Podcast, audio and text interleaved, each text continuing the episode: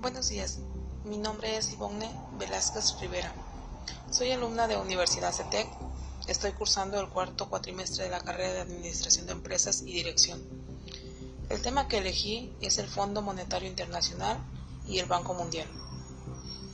La relación entre globalización y pobreza, tomada como punto de partida para el análisis de la problemática socioeconómica a escala mundial, permite comprender mejor sus grandes contradicciones que sustentan que el mercado es el único regulador de las relaciones de producción. Una de estas contradicciones es que, pese a los impresionantes avances en el campo científico y tecnológico, los beneficios mayores son para el 1% de la población que reside en los países más desarrollados, al tiempo que por lo menos la cuarta parte de la humanidad sobrevive en condiciones de pobreza económica y miseria social extrema.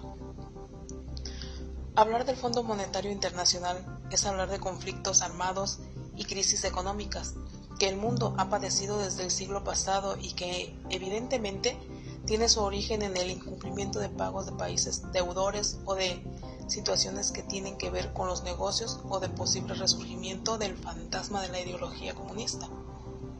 Tenemos que remontarnos al Tratado de Versalles, firmado en el año de 1919 tras haber terminado la Primera Guerra Mundial en que se estableciera la sanción económica a Alemania para cubrir las reparaciones de las naciones afectadas por el conflicto bélico más grande que la historia había presenciado hasta esos momentos.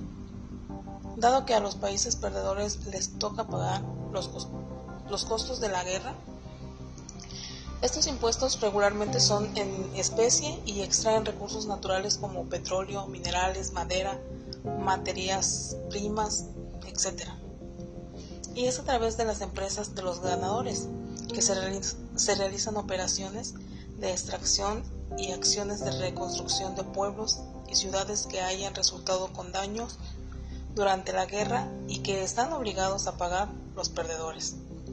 Si el país perdedor no cuenta con los recursos materiales o económicos suficientes para cubrir los gastos, viene la parte generosa de los ganadores es el complemento del negocio. Obligan al perdedor a recurrir a instituciones bancarias para que les otorguen el beneficio de crédito. Como después de la Primera Guerra Mundial no había este tipo de negocio formal, algunos países europeos y teniendo como líder a Estados Unidos inician estudios que concluyen en 1944 con la brillante idea de crear el Fondo Monetario Internacional y el Banco Mundial. Una vez que inicia la Segunda Guerra Mundial, los estudios estaban prácticamente concluidos y listos para iniciar operaciones y probar su eficacia y su eficiencia. Dos circunstancias que favorecieron su arranque fue la crisis que afectó a más de un país, conocida como la Gran Depresión Económica, y el conflicto bélico internacional, llamado la Segunda Guerra Mundial. El Fondo Monetario Internacional y el Banco Mundial son instituciones supranacionales que es un sistema político en el cual determinados estados ceden parte de sus atribuciones y soberanía a organismos internacionales. El fondo es una organización integrada por 184 países que de acuerdo a sus estatutos trabaja para promover la cooperación monetaria mundial, examina y supervisa la evolución económica y financiera nacional y mundial, asesora e impone criterios a los países miembros sobre las medidas económicas que deben implementar, facilita divisas en respaldo a la política de ajuste y reformas que sirvan para corregir problemas de balanza de pagos y que fomente el crecimiento sostenible aplica las normas que establece el sistema monetario internacional.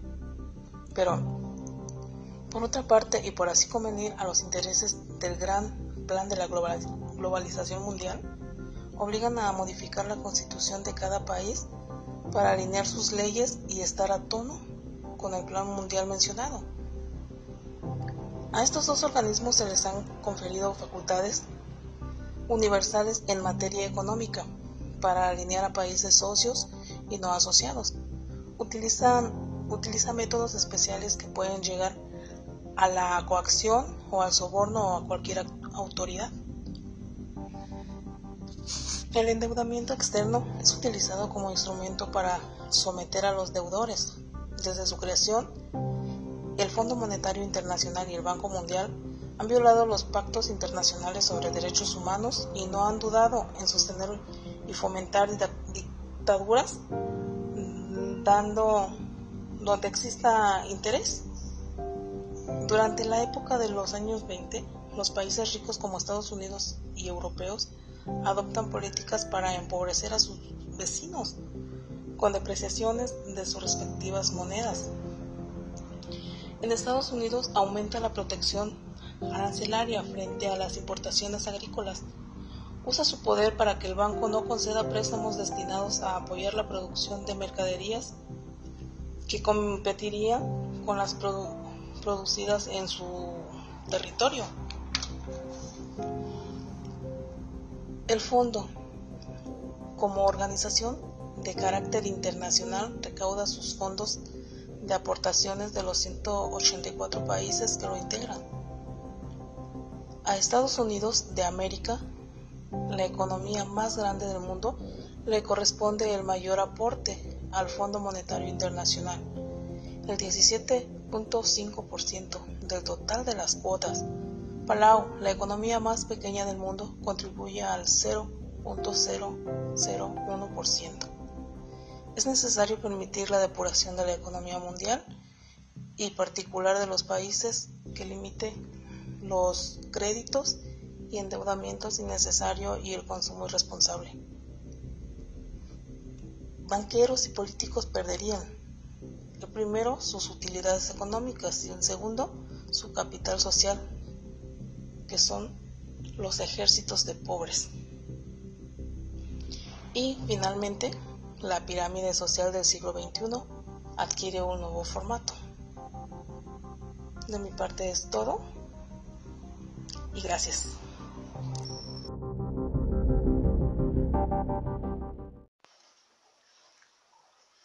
Días, mi nombre es Ivonne Velázquez Rivera y estoy cursando la carrera de Administración de Empresas y Dirección. El presente podcast corresponde a la materia de habilidades directivas y abordaré el tema El arte de la guerra del autor Sun Tzu versus el pensamiento de Foucault. Para entender las razones que motivan los consensos y disensos entre dos autores que no son contemporáneos por siglos, la vigencia de sus obras son objeto de análisis constante en la actualidad, como resultado de la profundidad de sus conocimientos, porque aplican en todas las ramas del conocimiento, particularmente en la actividad empresarial y en la vida cotidiana. La guerra es una actividad por demás compleja, espectacular, con trágicas consecuencias para los seres humanos. Dicha actividad es un acto de fuerza para someter a los adversarios a dominio y control. En nuestros días, el mercado es un regulador de la sociedad. Las relaciones de poder están reguladas por las relaciones de saber. Lo propio del saber no es ver ni demostrar, sino interpretar para actuar en consecuencia. Cuando un individuo violaba una ley emitida por el soberano, se interpretaba no como una violación a la convivencia social, sino más bien una falta al, autor de las leyes, o sea, el rey. Sun Tzu sostiene que el jefe es un sabio porque conoce y reconoce los cambios y las circunstancias en que deben actuar sus generales en combate y consecuentemente como responsable directo de las operaciones debe actuar con diligencia. Para Michel Foucault, por su parte, señala que el poder se construye y funciona a partir de otros poderes, lo que dio en llamar el discurso, que no es más que la palabra del que sabe. Como todo saber implica poder y todo poder un saber específico. Para Sun Tzu era vital mantener bajo estricta vigilancia a los enemigos para conocer sus fortalezas y debilidades y valorar las oportunidades y amenazas en campaña.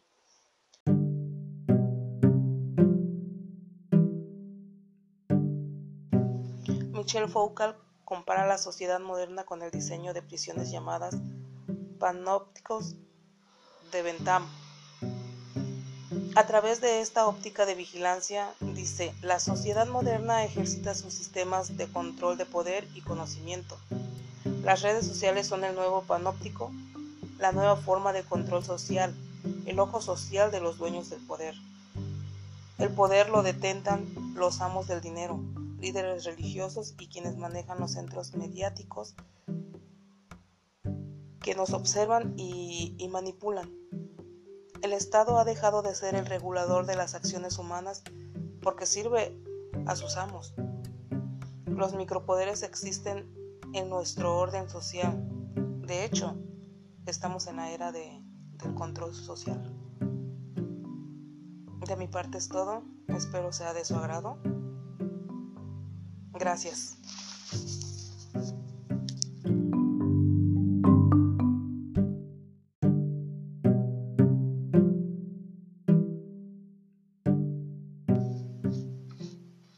Buenos días. Mi nombre es Ivonne Velázquez Rivera. Curso la carrera de Administración de Empresas y Dirección.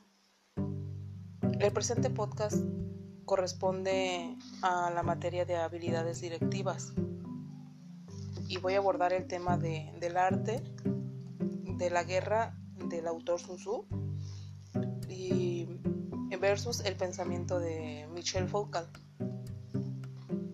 Para entender las razones que motivan los consensos y disensos entre dos autores que no son contemporáneos por siglos, la vigencia de sus obras son objeto de análisis constante en la actualidad, como resultado de la profundidad de sus conocimientos, porque aplican en todas las ramas del conocimiento y particularmente en la vida empresarial y en la vida cotidiana. La guerra es una actividad por demás compleja, espectacular, con trágicas consecuencias para los seres humanos. Dicha actividad es un acto de fuerza para someter a los adversarios a dominio y control. En nuestros días, el mercado es un regulador de la sociedad. Las relaciones de, de, poder están reguladas por las relaciones de saber. Lo propio del saber no es ver ni demostrar, sino interpretar para actuar en consecuencia. Cuando un individuo violaba una ley emitida por el soberano, se interpretaba no como una violación a la convivencia social, sino más bien una falta al autor de las leyes, o sea, al rey. Sun Tzu sostiene que el jefe es un sabio porque conoce y reconoce los cambios y las circunstancias que deben en que deben actuar sus generales en combate y consecuentemente como responsable directo de las operaciones debe actuar con diligencia. Michel Foucault, por su parte, señala que el poder se construye y funciona a partir de otros poderes, lo que dio en llamar el discurso, que no es más que palabra del que sabe. Todo saber implica poder y todo poder un saber específico. Para Sun Tzu era vital mantener bajo estricta vigilancia a los enemigos, para conocer sus fortalezas y debilidades, valorar las oportunidades y amenazas en campaña. Michel Foucault compara la sociedad moderna con el diseño de prisiones llamadas panópticos de Bentham. A través de esta óptica de vigilancia, Dice, la sociedad moderna ejercita sus sistemas de control de poder y conocimiento. Las redes sociales son el nuevo panóptico, la nueva forma de control social, el ojo social de los dueños del poder. El poder lo detentan los amos del dinero, líderes religiosos y quienes manejan los centros mediáticos que, que nos observan y manipulan. El Estado ha dejado de ser el regulador de las acciones humanas porque sirve a sus amos. Los micropoderes existen en nuestro orden social. De hecho, estamos en la era del control social. De mi parte es todo. Espero sea de su agrado. Y pues gracias.